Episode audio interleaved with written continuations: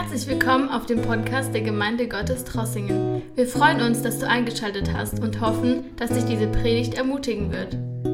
Ich möchte jetzt Zeit haben in Gottes Wort und ähm, für diejenigen, die schon letzte Woche da waren, wir haben eine Predigtreihe angefangen, eine neue Predigtreihe angefangen und diese neue Predigtreihe nennt sich oder heißt eine starke Familie.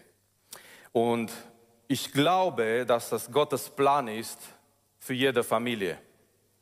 Es gibt keine perfekte Familie. Das möchte ich auch erwähnen heute Morgen. Das möchte ich auch betonen heute Morgen. Es gibt keine Facebook-Familie.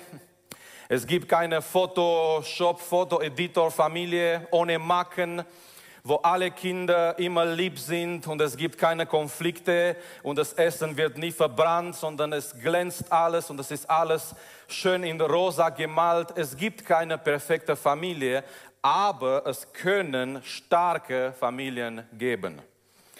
Und während dieser Predigtreihe, sogar wenn du merkst, dass deine Familie vielleicht nicht oder noch nicht so stark ist, gib die Gnade Gottes eine Möglichkeit, dich und deine Familie zu verändern.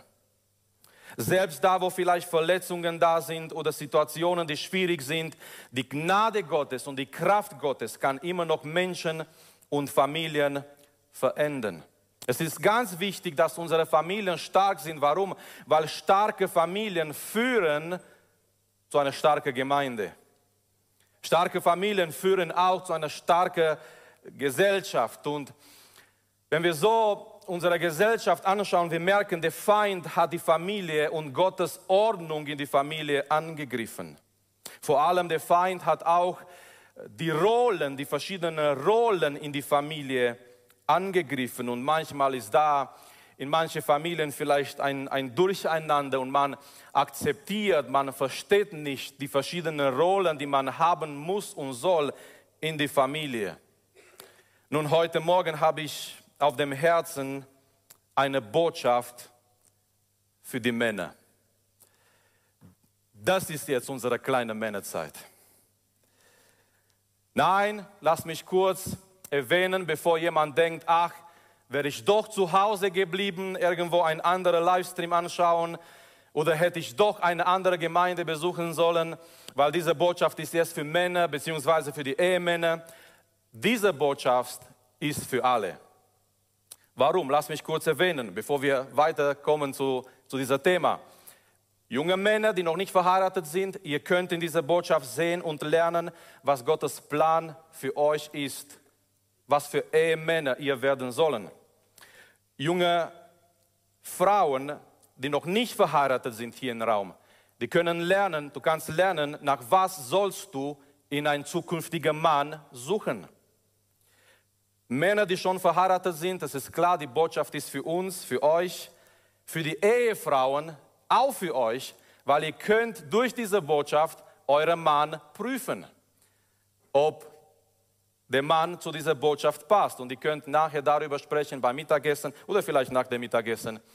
Irgendwann, wenn es Zeit gibt, gut, wahrscheinlich geht der Mann Mittagsschlaf machen. Irgendwann im Laufe des Tages, man kann immer noch darüber sprechen und schauen, okay, wie, wie sieht das aus? Ähm, Sehen wir mal so, beim Muttertag predigen wir äh, über die Frauen und ähm, jetzt ist so eine Art Tag für Männer, wo wir jetzt die Männer ansprechen. Und die Botschaft heute Morgen nennt sich starke Männer, starke Familien. Oder starke Ehemänner, wenn ihr wollt, starke Familien. Es war mal früher so in der Evangelisation, es, es waren verschiedene, äh, immer verschiedene Methoden zu evangelisieren. Und früher in der Evangelisation, es war diese Methode oder diese Denkweise, erstmal irgendwo in einer, ähm, ja, in einer, in einer Stadt oder irgendwo in einer Umgebung, erstmal die Männer zu erreichen. Warum haben sie so gedacht, früher in der Evangelisation die Männer zu erreichen? Weil die haben gedacht, die Männer haben Einfluss auf ihre Familie. Wenn du den Mann erreichst und wenn der Mann sich bekehrt, dieser Mann, der bekehrt ist, er hat dann einen großen Einfluss auf seine Familie, auf seine Kinder, auf seine Frau, auf seine Umgebung. Und früher hat man oft versucht, in die verschiedenen Evangelisationseinsätze, ganz besonders Männer zu erreichen. Und die haben recht gehabt in dem Sinne, dass der Mann dann Einfluss auf seine Familie hat. Wenn wir unsere Gesellschaft anschauen, wir merken, es gibt eine Krise von echten Männern in unserer Gesellschaft. Immer noch, immer mehrere Familien, besonders auch in Deutschland, wenn man die Statistiken anschaut, Immer mehrere Familien sind ohne einen Mann oder ohne einen Ehemann da, ohne einen Vater. Es fehlt besonders bei Jungs diese Vaterfigur, diese wichtige Vaterfigur, zu einem Vater zu schauen und von ihm zu lernen und auch zu lernen später für das Leben, was bedeutet ein Mann und später ein Ehemann zu sein. Es gibt falsche Entwicklungen über den Mann in unserer Gesellschaft und diese falschen Entwicklungen, die werden uns immer wieder gegeben als ein Bild für das Mann, aber sind falsche Bilder für einen echten Mann. Lass mich kurz einige davon erwähnen, zum Beispiel der passive Mann. Der passive Mann, und man sagt in Soziologie, eine der großen Krankheiten der Männer heute ist diese Passivität. Der passive Mann ist der Mann, Ihm ist es alles egal. Es ist ihm egal, wie die Familie läuft. Es ist ihm egal, was passiert. Es ist einfach egal, was in seiner Familie geschieht. Dann gibt es den beschäftigten Mann. Es ist der Mann, der nicht Zeit hat für seine Frau, für seine Familie, für seine Kinder. Es gibt dann den Mann ohne Verantwortung. Es gibt dann eine andere Entwicklung von diesem Bild des Mannes in unserer Gesellschaft, der Mann als Diktator. Es ist der Mann, der alles bestimmen muss und alles bestimmen möchte. Alles dreht sich um ihn. Er möchte seine Familie äh, rumkommandieren und alle müssen genauso machen, wie er möchte, wie er bestimmt. Es gibt auch der ewige Teenager. Der Mann, der vielleicht schon 30 ist oder 40, aber in, in seinem Kopf, er ist immer noch ein Teenager. Er verbringt immer noch Zeit an seiner Spielkonsole. Er übernimmt noch keine Verantwortung für sein Leben, für seinen Alltag. Dieser Peter Pan-Syndrom, immer ein, ein Kind zu bleiben, immer ein Teenager zu bleiben, nie erwachsen zu werden, obwohl von Alter her sollte er schon oder ist er schon erwachsen, aber er lebt irgendwie in seiner eigenen Welt. Es gibt auch leider der weibliche Mann, Ein, ein Psychologe, sehr bekannter Psychologe aus den USA, er hat mal sein siebenjähriges Enkelkind gefragt. Er hat ihm ein Foto gezeigt von Michael Jackson früher. Und er hat gesagt, was ist diese Person? Ist er ein Mann oder eine Frau? Und der siebenjährige Kind hat gesagt, er ist beides. Er konnte sich nicht entscheiden. Und irgendwann, und das ist, das ist ein, ein, ein Werk Satans, irgendwann auch durch Media und durch Hollywood, es hat dieser Trend angefangen, eine Mischung.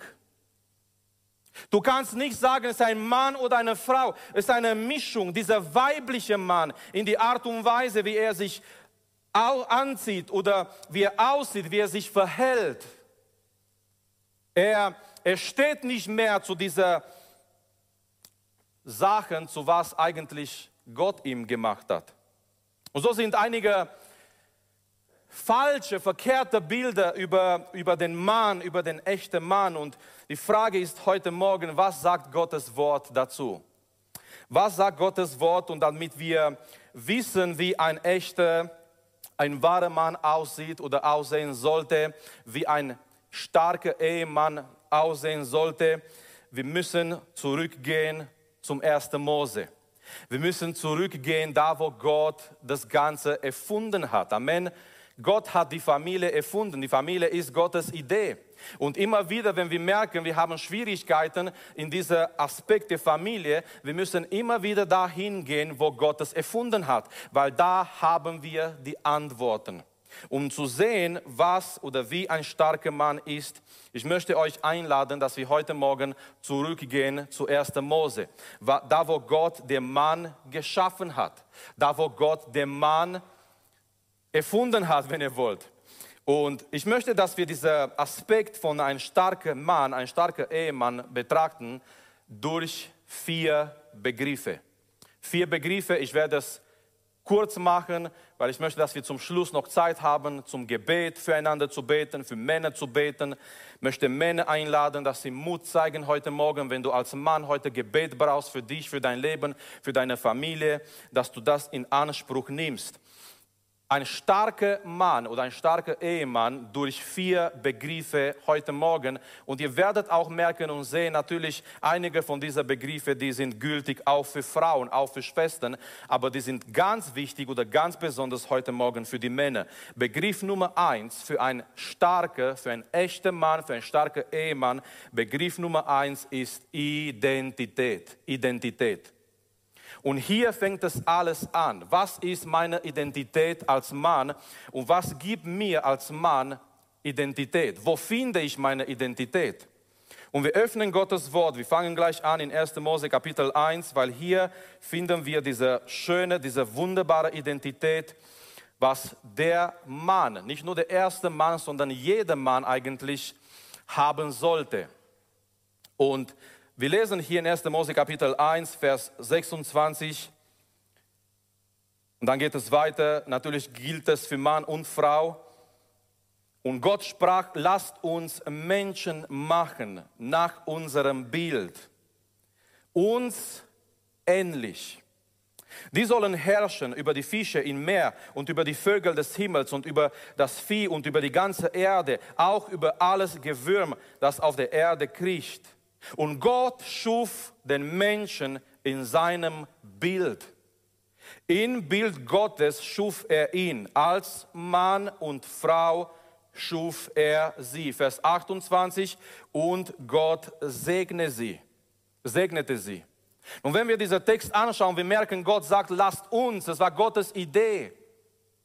Und mit wem redet hier Gott? Gott redet hier nicht mit den Engeln. Gott redet hier Gott der Vater und Gott der Sohn und Gott der Heilige Geist.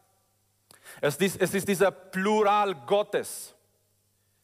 Gott redet, die Gottheit, die reden miteinander. Lasst uns Menschen machen. Dann, es steht hier in unserem Bild, uns ähnlich. Es ist ein Riesenunterschied. Ein ganz großer Unterschied zwischen dieser, dieser Tierreich und das, was nachher kommt, der Mensch. Nein, der Mensch ist nicht ein evoluiertes Tier. Weil bei den Tieren, Gott, Gott hat einfach die Tiere geschaffen, er hat alles einfach gemacht. Aber wenn es um den Menschen geht, auf einmal die, die, Gottheit kommt zusammen und Gott der Vater, Gott der Sohn, Gott der Heilige Geist, die sagen, die sagen, lasst uns Menschen machen. Und diese Menschen, Mann und Frau, die sollen unserem Bild, unseren Ebenbild tragen. Es gibt zwei Aspekte, wenn wir über Identität sprechen. Es gibt zwei Sachen in Identität. Es gibt eine Identität, die wir uns im Leben aussuchen. Zum Beispiel unsere Arbeits- oder berufliche Identität. Jemand sagt, ich möchte das und das gerne lernen, er sucht sich das aus und so sagen wir später, dieser Person ist ein Ingenieur oder dieser Person ist ein Arzt oder dieser Person ist das und das. Und so hat sich diese Person diese berufliche Identität ausgesucht oder die religiöse Identität. Man sagt vielleicht im Leben, ja, ich habe mich für diese Richtung entschieden, ich habe mich für diese Religion entschieden. Und so ist man Christ oder was anderes, weil man, man hat sich diese Orientierung oder diese religiöse Identität ausgesucht. Aber Geschwister, Freunde, es gibt auch eine Identität, die wird uns gegeben. Die können wir uns nicht einfach aussuchen, sondern diese Identität wird uns gegeben. Zum Beispiel, denk mal an unseren Namen. Unser Name hat auch mit unserer Identität zu tun. Und unser Name wurde uns gegeben. Natürlich später im Leben, man kann immer noch seinen Namen ändern. Wenn man nicht so einverstanden ist mit seinem Namen, wenn man sagt, oh, meine Eltern haben echt einen schlechten Tag gehabt, als sie mir diesen Namen gegeben haben und dieser Name passt mir nicht so gut. Man kann seinen Namen immer noch ändern, aber letztendlich die meisten Menschen, auch aus Respekt ihrer Eltern gegenüber, sie lassen so ihren Namen, wie ihre Eltern ihren Namen sie gegeben hat. Und das ist so eine gegebene Identität.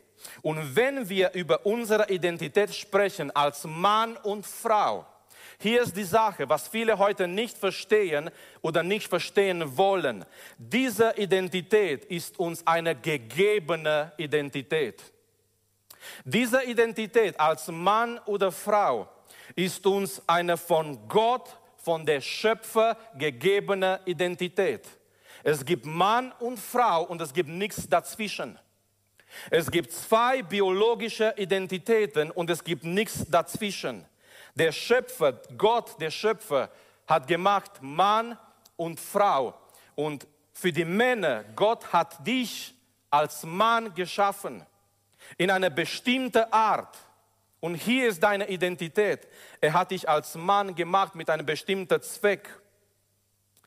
Er hat dich so gemacht, wie du bist, mit einem bestimmten Plan, weil er hat einen Plan für dein Leben als, als Mann und dann später vielleicht in dein Leben als Ehemann aber nicht nur die biologische Identität für uns als Männer, die wir hier finden in Gottes Wort, sondern Gott sei Dank, und das ist so schön, wir haben eine geistliche Identität.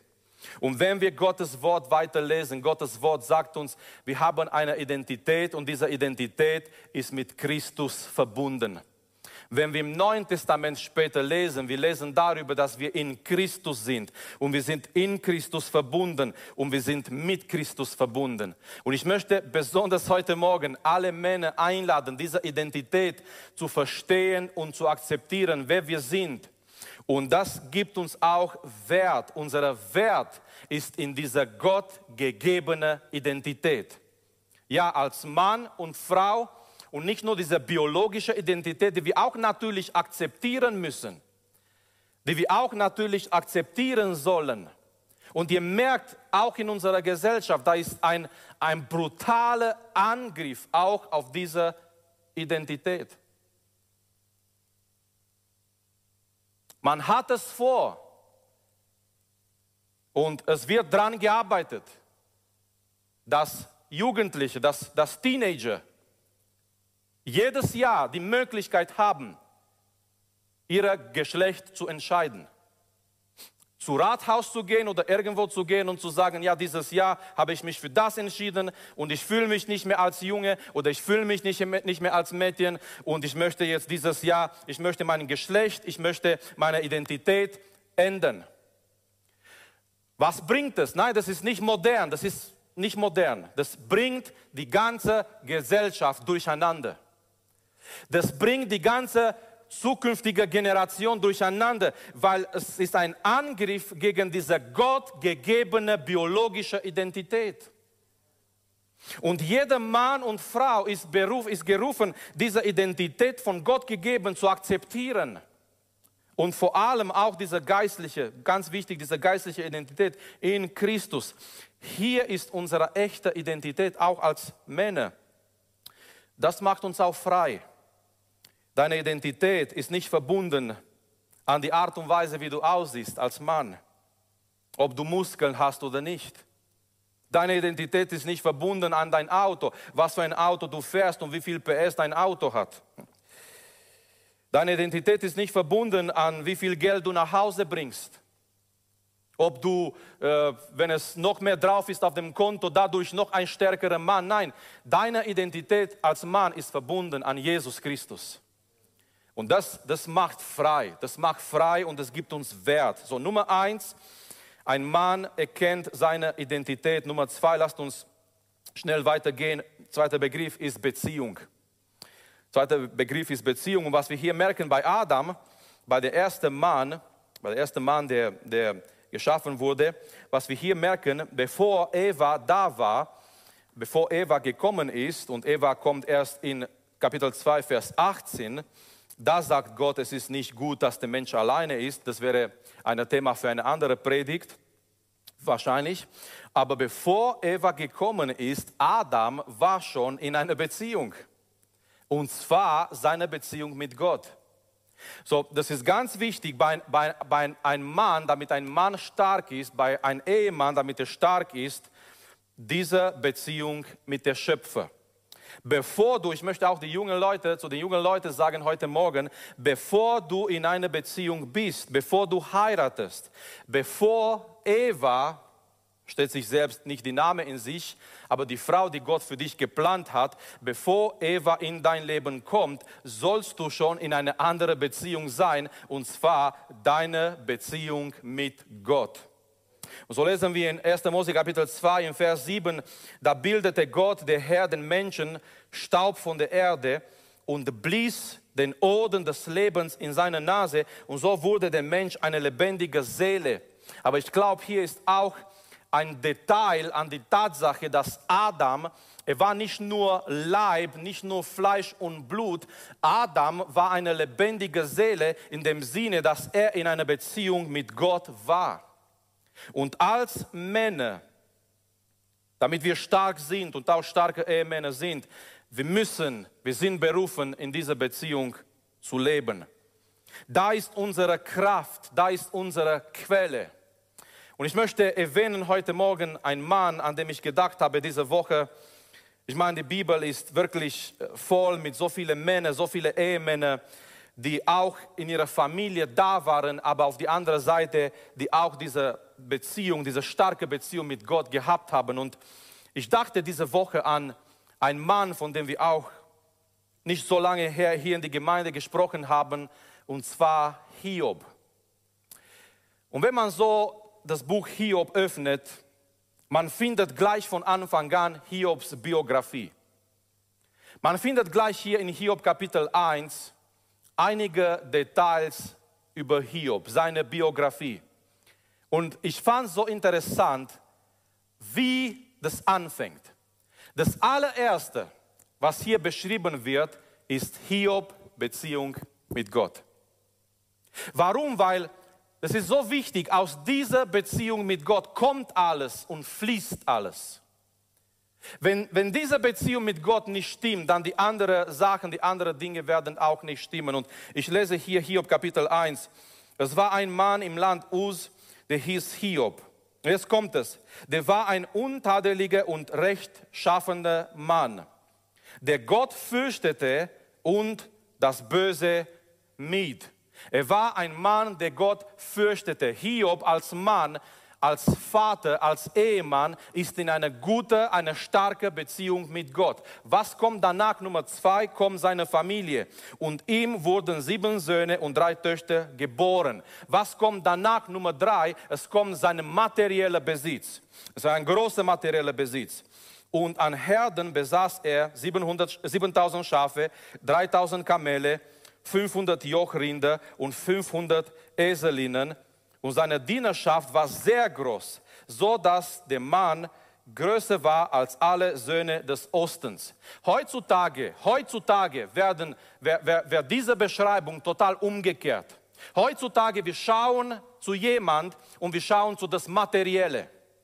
Heutzutage in unserer Gesellschaft wäre Nummer drei von Hiob Nummer eins bei manchen. Wie steht dieser Mann materiell da? Wie steht diese Person materiell da? Aber bei Hiob, die, die Reihenfolge war ganz wichtig. Nummer eins, ganz oben auf die Liste, die Beziehung mit Gott.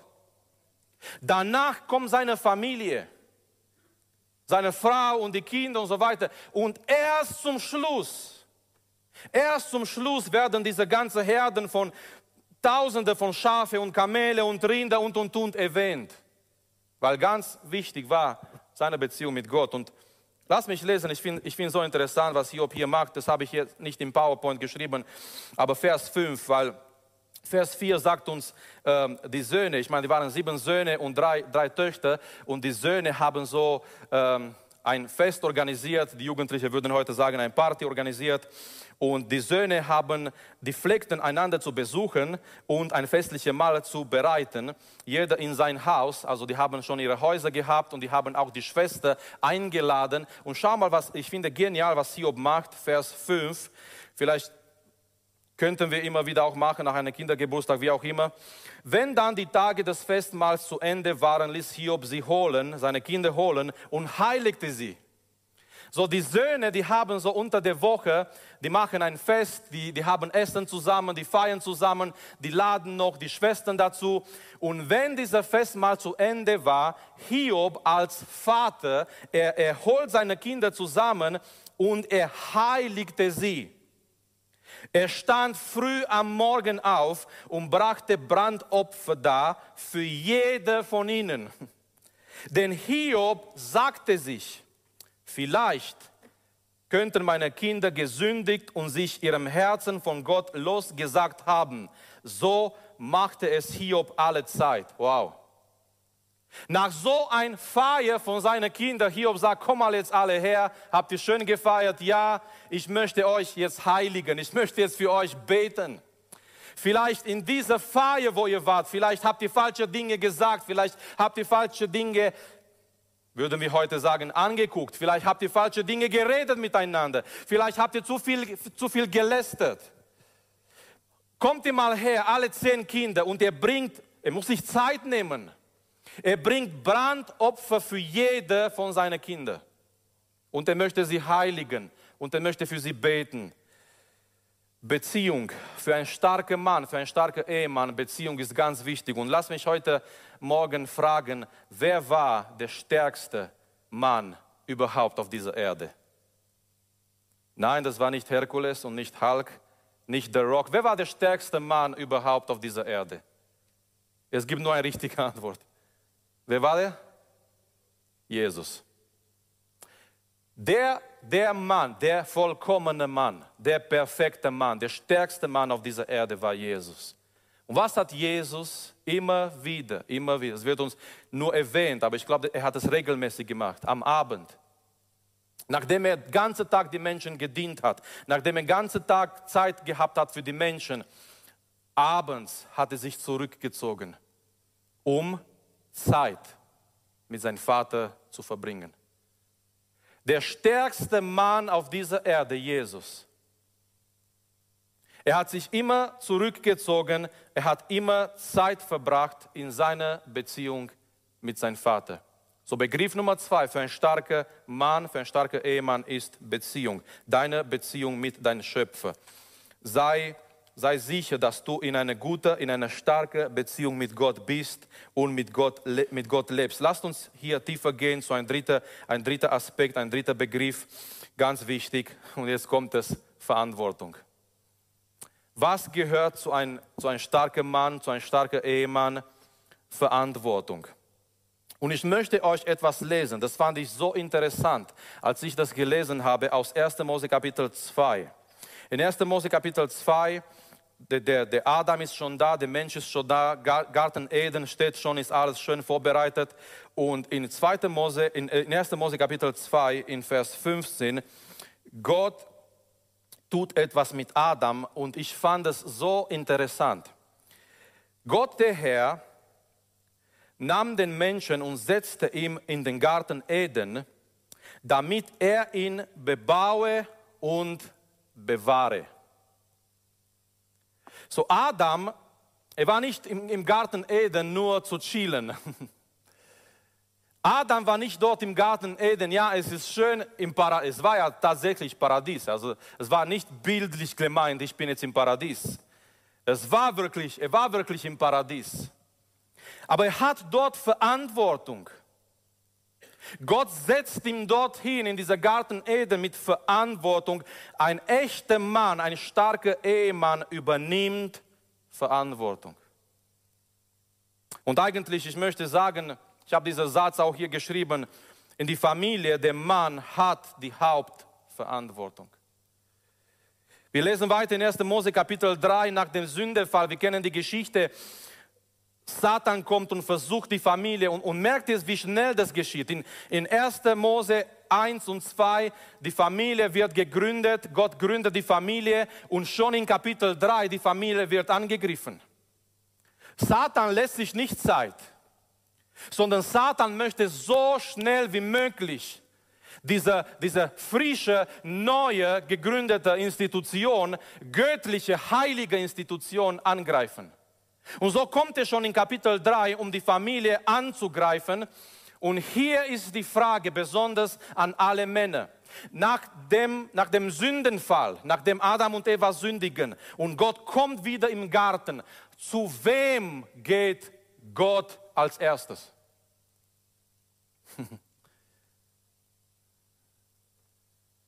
zu Adam. Wir würden sagen, ja, wer hat gesündigt? Eva, würden wir, Moment, wir, wir kommen noch dazu. Moment, Moment. So in einer in eine, in eine Eile würden wir sagen, Eva hat von dieser Frucht genommen und ja, dann hat sie angefangen, hat sie gesündigt. Zu wem geht Gott? Er geht zu Adam. Warum? Adam hat die Hauptverantwortlichkeit für die Familie. Wir lernen aus dieser Geschichte, Gott geht zu Adam. Vers Kapitel 3, Vers 9, da rief Gott, der, der Herr, den Menschen und sprach, wo bist du? Und er fängt an mit Adam zu reden. Adam, was ist los? Adam, woher weißt du, dass du nackt warst? Adam, warum hast du gesündigt? Wo war Adam, als das passiert ist mit, mit Eva? Oh, wisst ihr, wo er war? Er war nebendran. Wir haben oft, wenn wir so denken an diese, an diese, an diese Abschnitt in der Bibel, dass Eva gesündigt hat.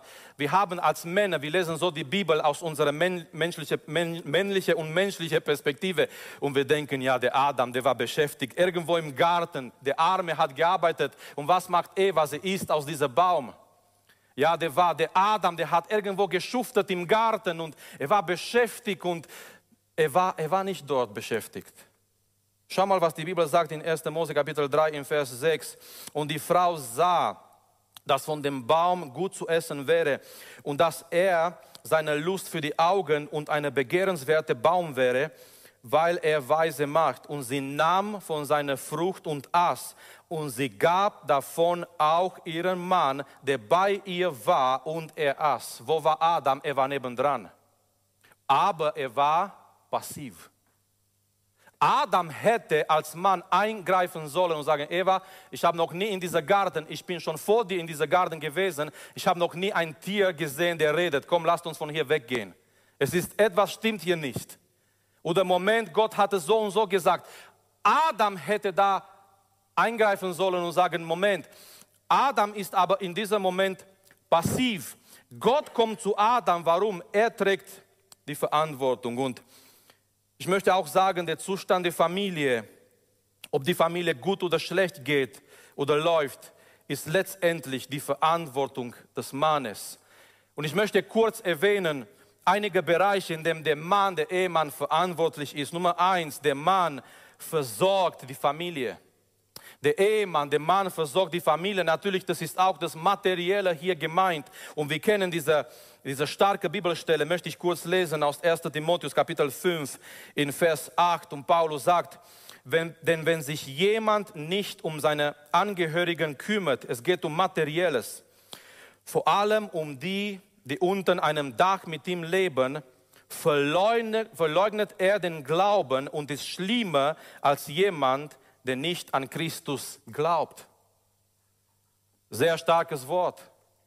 Paulus sagt, wenn jemand sich nicht materiell um seine Familie, um seine eigenen Leute kümmert, er hat, er hat den Glauben verleugnet. So der Mann, der Ehemann, er, er versorgt die Familie. Nummer zwei, in seiner Verantwortung, der Ehemann, er beschützt die Familie. Er beschützt die Familie. Und wir haben hier gelesen in Vers 15, äh, Gott, der Herr, er nahm den Menschen in 1. Mose, er setzte ihm in den Garten Eden, damit er ihn bebaue und bewahre. Und ich habe mich gefragt, warum sagt Gott zu Adam, du bist hier, dieser Garten zu bewahren?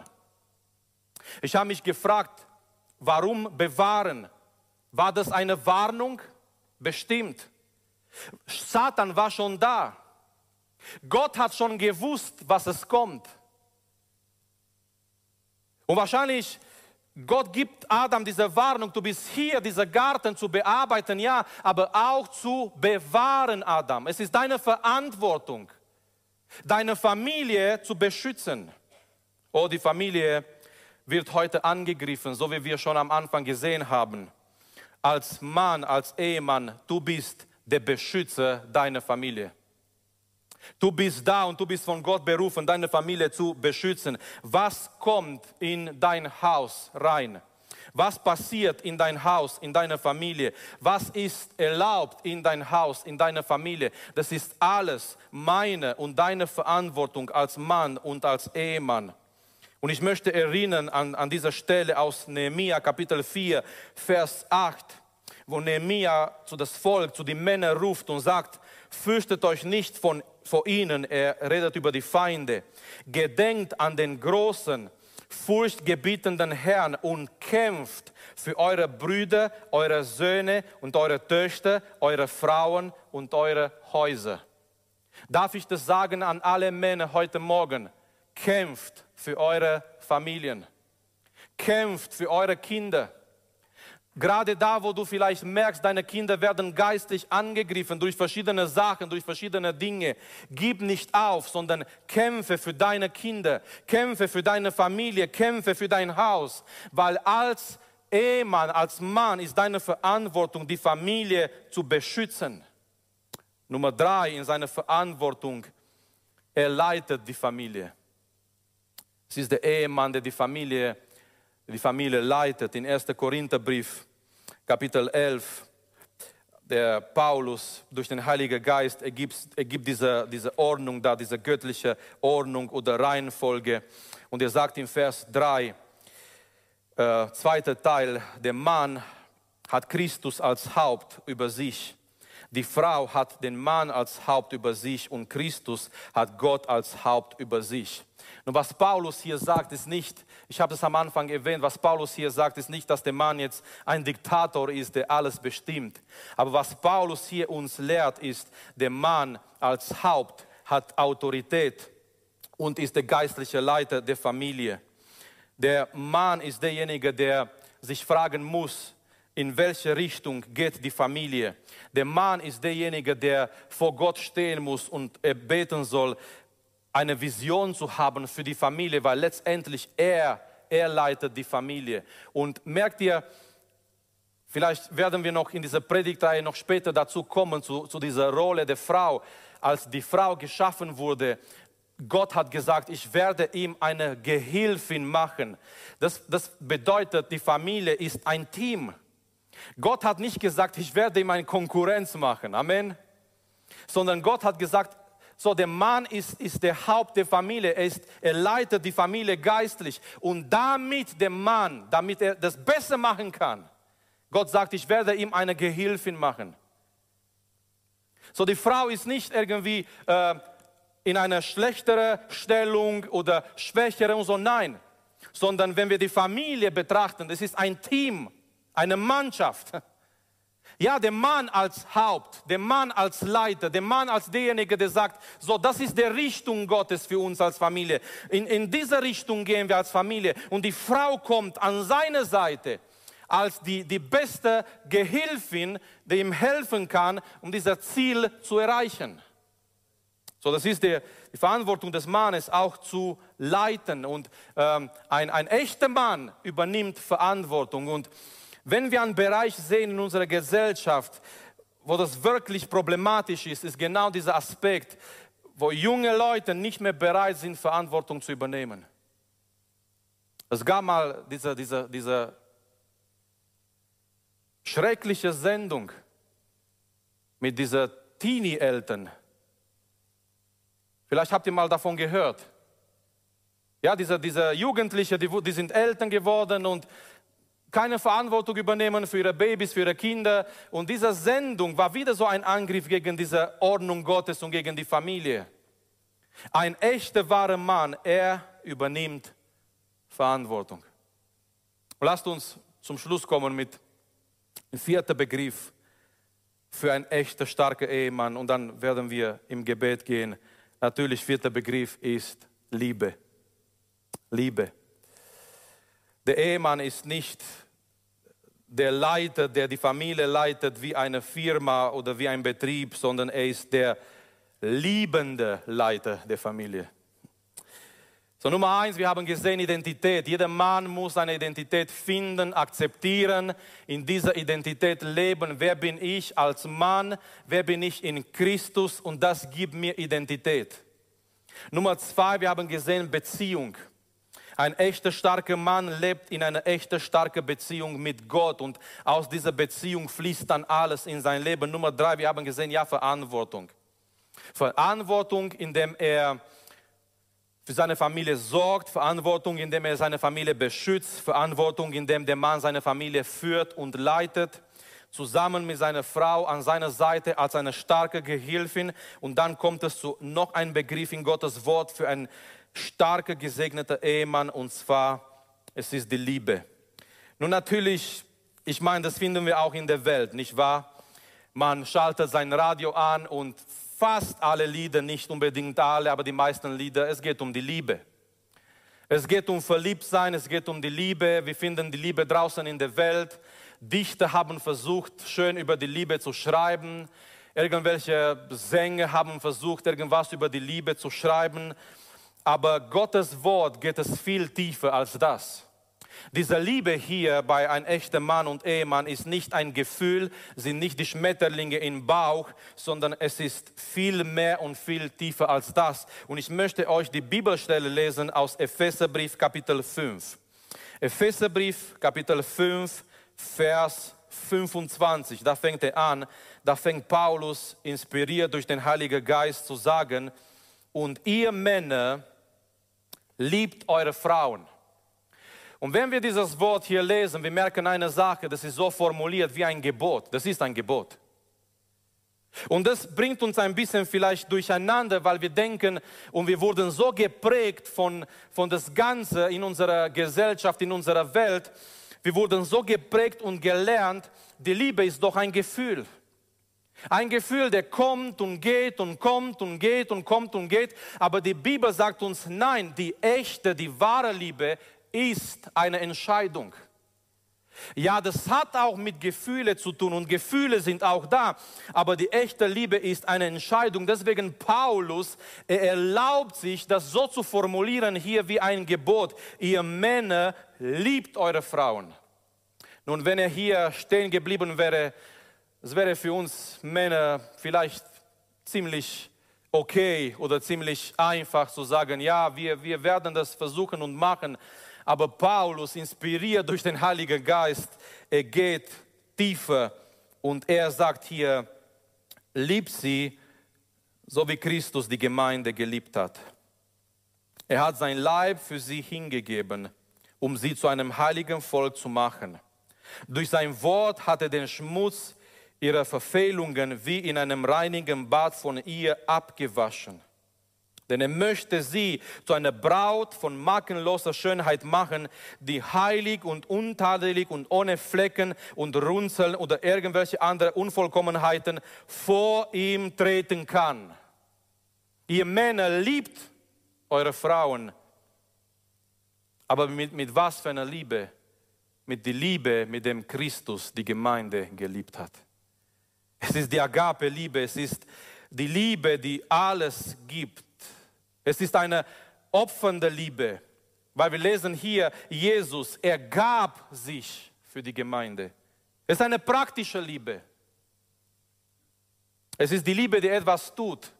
Es ist so schön, äh, Gott ist oder Jesus ist nicht irgendwo geblieben in seinem Himmel und er hat gesagt, Menschheit, ich habe dich so lieb und das war's, sondern in seiner Liebe für uns, Jesus hat etwas getan.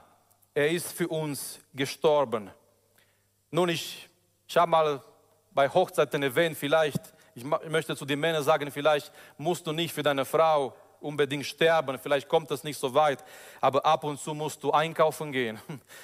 Ich weiß nicht, für manche Leute, für manche Männer ist das vielleicht so, oh, wie fast wie sterben. Vielleicht musst du einkaufen gehen ab und zu, vielleicht musst du ab und zu eine praktische Liebe, die im Haushalt hilft, die mit den Kindern hilft, eine praktische Liebe, die, es zeigt. Es ist auch eine Liebe, die reinigt. Jesus hat die Gemeinde gereinigt. Das bedeutet, es ist auch unsere Aufgabe, geistlich gesehen, um, um uns auch um die Geistlichkeit der Frauen zu kümmern durch Gottes Wort. So Liebe, ein, ein echter, ein starker Ehemann, er hat diese Liebe wie Christus. Und hier sind wir eingeladen, wir Männer, wir sind eingeladen, in Demut, in Demut vor Gott zu gehen und zu sagen heute Morgen, ohne seine Gegenwart in uns können wir diese Liebe nicht haben. Amen, sind wir alle einverstanden. Es ist nicht die romantische Liebe. Es ist hier nicht die Liebe, noch, nochmal dieser Gefühl, der kommt, nein. Diese Liebe, der alles gibt, ohne etwas zurückzuempfangen, diese Agape-Liebe Gottes, das heißt, ich habe mich entschieden, dich zu lieben, egal wie deine Reaktion und wie deine Antwort auf meine Liebe ist. Ich habe mich entschieden, alles für dich zu geben. In unserer eigenen Kraft als Männer, wir können diese Liebe nicht erleben und haben. Und was wir brauchen als Männer, ist dass die Gegenwart Christus in uns ist. Ich möchte zum Schluss kommen. Und hey, wie passend, ich habe es nicht mal gewusst. Gerade heute singen die Männer und wir reden über Männer.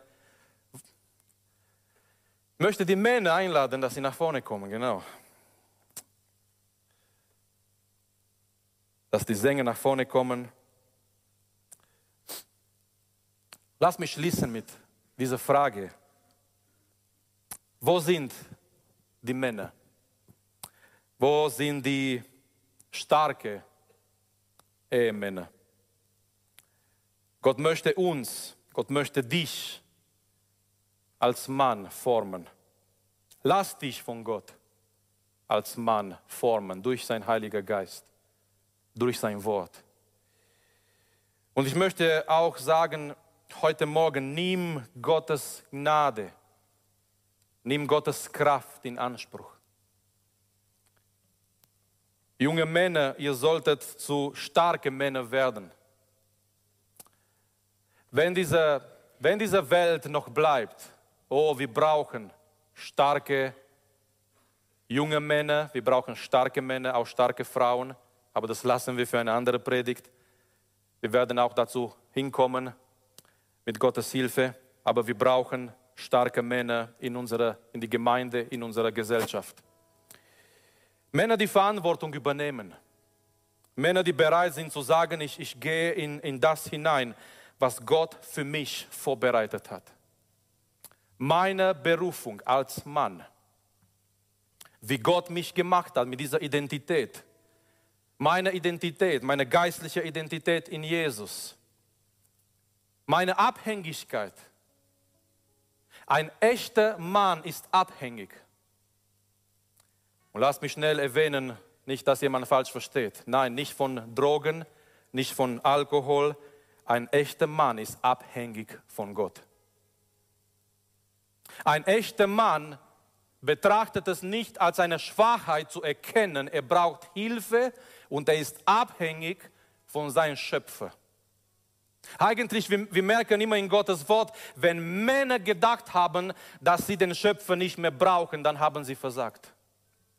Wir schauen an Salomo, wir schauen an Simson, wir schauen sogar an Abraham, der, der gedacht hat, er geht nach Ägypten und er kommt zurecht ohne Gott. Er wird eine Lüge basteln und irgendwie er wird, er wird zurechtkommen. Und wir merken an all diese Männer, als sie gedacht haben, die sind stark und die, die werden das schon schaffen die brauchen Gott nicht in diesem Moment. Wir merken immer wieder, die haben versagt. Es ist nicht Schwachheit als Mann zu erkennen, ich bin abhängig von Gott. Und meine wichtigste Beziehung meines Lebens ist die Beziehung mit meinem Schöpfer. Lasst uns gemeinsam aufstehen. Und ich möchte die Ältesten nach vorne einladen.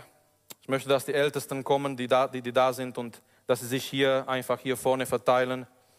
Ich möchte, dass ihr kommt. Und die Sänger, die werden anfangen, leise zu singen und zu spielen. Und ich möchte, dass wir eine Gebetszeit haben.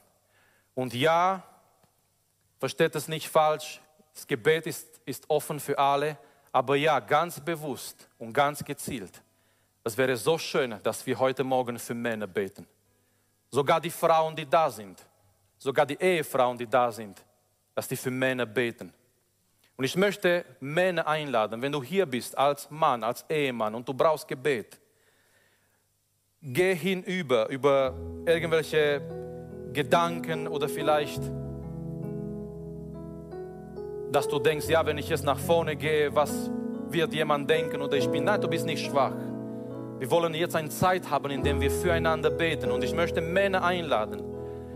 Wenn du deine Kämpfe hast, wenn du deine Schwierigkeiten hast, wenn du Gebet brauchst als Mann, als Ehemann, ich möchte dich einladen, nach vorne zu kommen, Gebet in Anspruch zu nehmen. Natürlich, das Gebet ist frei für alle.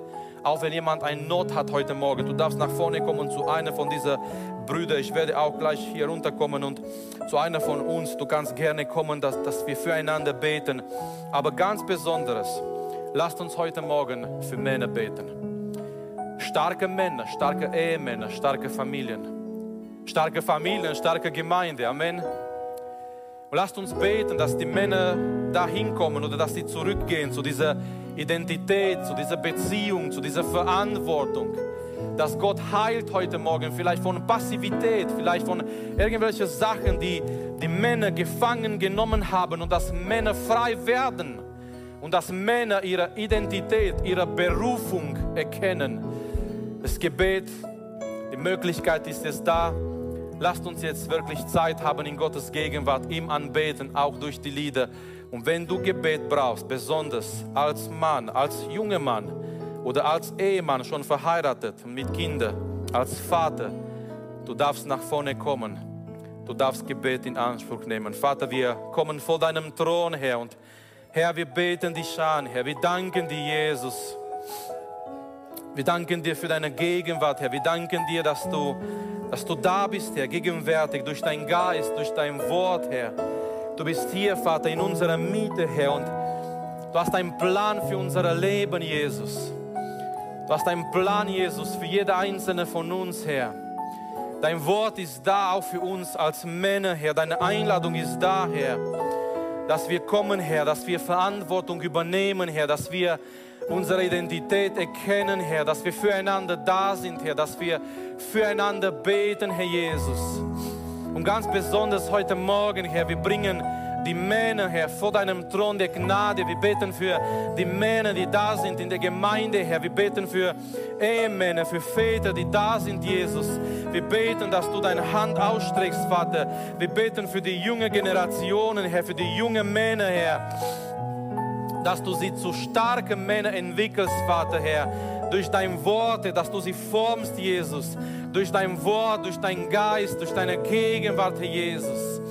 Vater, lass, dass wir als Männer, dass wir unsere Identität erkennen, Herr, dass wir wissen, wer wir sind in dir, Herr, dass wir wissen, Vater, wo unsere echte Identität liegt. Vater, wir beten auch, Herr, lass, dass wir in einer starken Beziehung mit dir sind, Vater, jeder einzelne von uns, Herr, so wie Hiob damals, Herr, dass wir in dieser Beziehung mit dir wirklich unsere Kraft, Herr, unsere Quelle der Kraft haben, Vater, jeder einzelne von uns. Wir beten, Vater, lass, dass wir auch Verantwortung übernehmen, Jesus. Dass wir bereit sind, Vater, als Männer, Herr, als Ehemänner Verantwortung zu übernehmen, Herr. Die Familien zu beschützen, Herr, als Beschützer da zu sein, Jesus. Halleluja, Vater, Herr, strecke deine Hand aus, Vater. Herr, lass, dass die Gemeinde, Herr, erfüllt ist, Vater. Dass die Gemeinde stärke Männer, Herr, stärke Ehemänner hat, wirklich, Herr. Männer, die lieben, so wie Christus die Gemeinde geliebt hat, Vater. Und da brauchen wir dich, Herr, da brauchen wir deine Kraft, Herr. Wir können es nicht in unsere eigenen Kräfte, Herr. Wir können es nicht in unsere eigene Kraft, Herr. Wir brauchen deine Kraft über uns. Wir brauchen dein Heiliger Geist in uns, Herr. Wir brauchen, dass dein Heiliger Geist wirkt, Jesus. Dass dein Heiliger Geist uns verändert, Herr. Halleluja, Vater. Ich fühle uns neu, Herr. Auch heute Morgen, Vater, mit deiner Gegenwart, Jesus. Erfülle uns neu heute Morgen, Vater, mit deiner Kraft, Vater. Halleluja, Vater, mit deiner Liebe, Herr. Oh Jesus, Herr, wirke du, Jesus. Herr, wirke du, Jesus, heute Morgen, Vater, Herr. Und lass, dass deine Gegenwart da ist, Vater, Herr. Halleluja, Halleluja. Halleluja. Komm, lasst uns ihm anbeten und lasst uns auch füreinander beten. Ich möchte die Männer einladen Komm nach vorne, komm, dass wir füreinander beten, dass Gott uns neu und frisch erfüllt mit, seiner Kraft, mit seiner Gegenwart, mit seinem Geist, damit wir auch zu starken Männern werden durch seine Gnade. Halleluja. Danke, dass du unsere Predigt angehört hast. Wenn dich die Botschaft angesprochen hat, dann teile sie gerne mit deinen Freunden und Bekannten, dass auch sie diese Predigt hören können. Wir wünschen dir Gottes Segen.